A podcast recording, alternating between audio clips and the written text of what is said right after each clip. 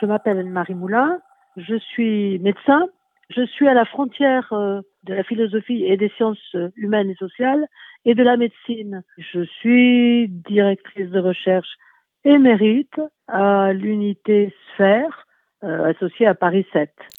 Remarquez que jusqu'à présent, le terme de quarantaine était rarement employé et qu'on préférait le terme récent et euh, assez euphémistique de confinement. Historiquement, les quarantaines, on les fait remonter en général au XIVe siècle avec les initiatives prises par euh, Raguse, qui est l'actuel Dubrovnik, et par Venise, en Italie, un port qui commerçait énormément avec l'Orient, d'où étaient supposées venir les épidémies, en particulier de peste. Donc la quarantaine consistait à surveiller les échanges avec les bateaux, équipages et marchandises. Et s'il y avait au départ, quand le bateau quittait un port en Orient, il devait recevoir un passeport sanitaire qui était signé par les consuls, qui souvent étaient des médecins. Ce passeport indiquait s'il y avait des soupçons, auquel cas la patente était dite brute, bruta en italien, ou bien net, netta, ça veut dire qu'il n'y avait pas de soupçon. Dans le deuxième cas, il y avait libre passage. Dans le premier cas, il y avait stationnement obligatoire de l'équipage et des marchandises dans un endroit qu'on appelait un lazaret. Ce lazaret était en général situé sur un endroit difficilement accessible et facile à surveiller. À Venise, c'était sur un îlot. Et la plupart du temps, par exemple à Marseille, le lazaret était installé sur une île. Et dans cette euh, structure était maintenu euh, de façon forcée l'équipage et aussi souvent les marchandises pendant un délai qui était symboliquement de 40 jours. Euh, quarantaine est un terme symbolique avec peut-être des réminiscences bibliques, des périodes de confinement des femmes après leur couche et, et autres significations. Ce dispositif de quarantaine a en fait fonctionné jusqu'au début du 21e siècle. Alors, est-ce qu'il a fonctionné parfaitement? Non, bien sûr. Souvent, euh, cette période était euh, dangereuse d'abord pour ceux qui étaient enfermés dans les lazarets. S'ils n'avaient pas attrapé et contracté la maladie, ils risquaient, étant enfermés euh, tous ensemble, ils risquaient de se communiquer la maladie en cause. D'autre part, les conditions étaient en général très difficiles l'alimentation était désastreuse, le manque d'eau potable, etc. Et il y avait en plus des possibilités d'évasion par corruption des gardiens.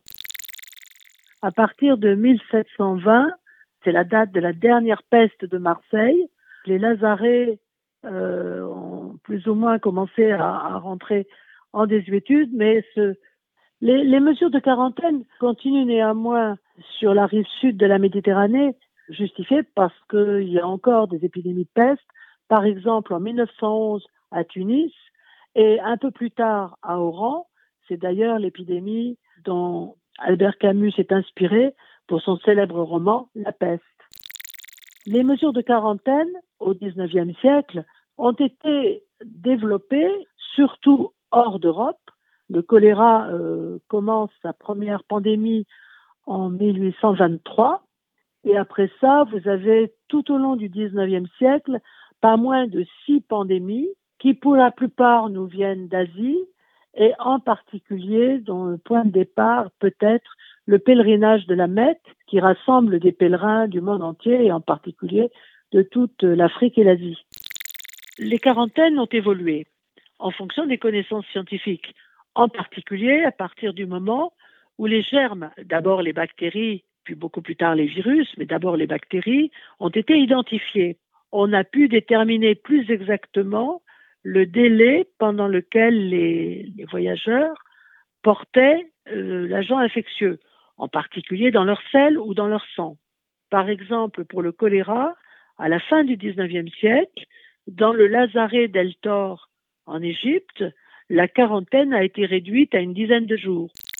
Jamais dans l'histoire, la quarantaine n'a touché plusieurs pays tout entiers. Est-ce que le terme de quarantaine est encore employé?